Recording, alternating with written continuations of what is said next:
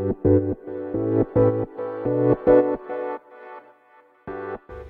はようございます。なつきです。今日は仕事へのこだわりについてねお話ししようと思います。私実はね先日あの資料作りのね方のプロモーションを見ててまあその方はね以前からこう知ってて、まあ、私のライブ配信をきっかけになんかあのちょっとね仲良くなるようになってであの私のねチャット GPT のあの時短講座とかもね受けてくださってる方が、まあ、資料のねサービスを提供されるということでねプロモーションを見てたんですよね。あの売れる資料の作り方っていうねそうそうで私なぜこれ気になったかっていうとまあ私はその文章で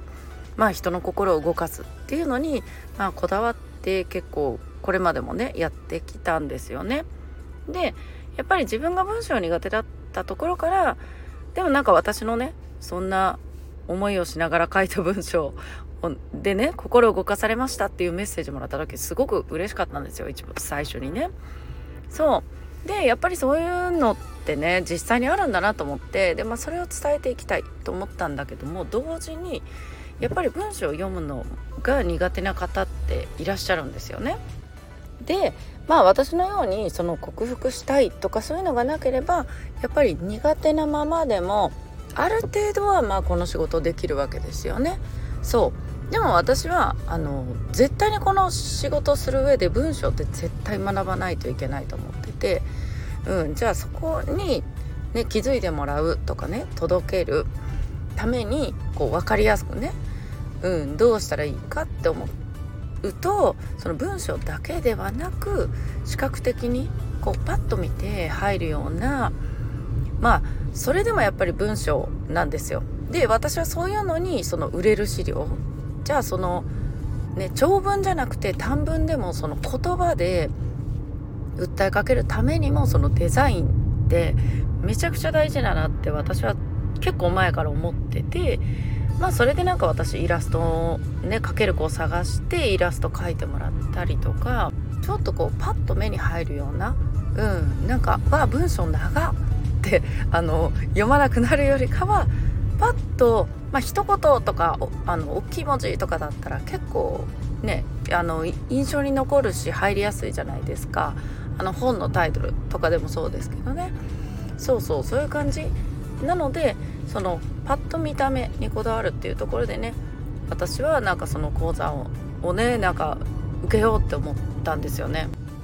でまあこの方はそれを叶えてくれる方だっていうのをね、まあ、これまでもなんか彼女の作った資料とかその作成の時のこだわりとかを見ていてそうあの似てるんですよ。で私それ言われたのが私全然資料作りとかねあの今年のライブ出る時に初めて作ったあのちゃんと作り込んだのはねプレゼン資料。初めてぐらいな感じで。そう。でもなんか私そんなにまあこだわり自分なりのこだわりはあったんだけどそう。でもなんかやっぱりそういう作成のねプロから言わせても夏木さんはやっぱり細かいところまで目がいくし細かいところのこだわりがすごいって言われて そう。で私のなんでこのこうやって作ったのなんでこんなダサいのかなって言ったらなんかそれはここちょっとこうすれば変わるんですよって。本当に線一つまあ黒にするかグレーにするか点線にするかだけでもねそう印象ってガラッと変わって。そう。で私がそういうところでこだわり持ってるっていうのもやはり彼女はね資料のプロだけあってね そこも見抜いてくれて。そう。私ねこういう細かいところにこだわり持つんですよ。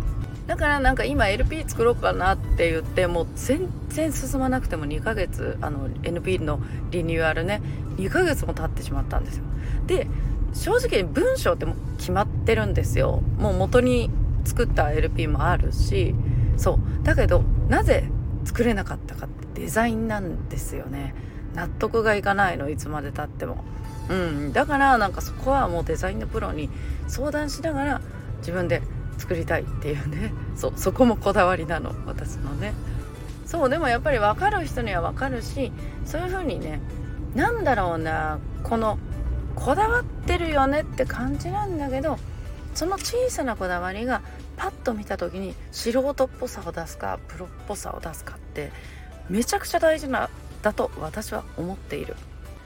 そう。だからなんかこう写真一つね SNS の投稿一つそうなんだけど、まあ、私写真撮るのとかもちょっと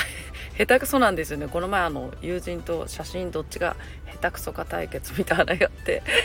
たぐらい下手くそなんで。そう。でもそんな写真でもじゃあどういう風に綺麗に見せるかとかね。そう。それそういう技知っといたら楽じゃないですか。そう。でもなんか私そういうこだわり。でもこれってすごい大事だな見やすいように。お客様が見やすいようにとかどういう印象を与えるかっていうのはその本当にその繊維一つだけでも変わってくるので、うん、やっぱりねこういうこだわりはね持っていきたいなっていうのは思いますね。はいということでね今日は私の仕事へのこだわりについてねお話してみました。それでは皆さん今日も素敵な一日をお過ごしください。いってらっしゃい。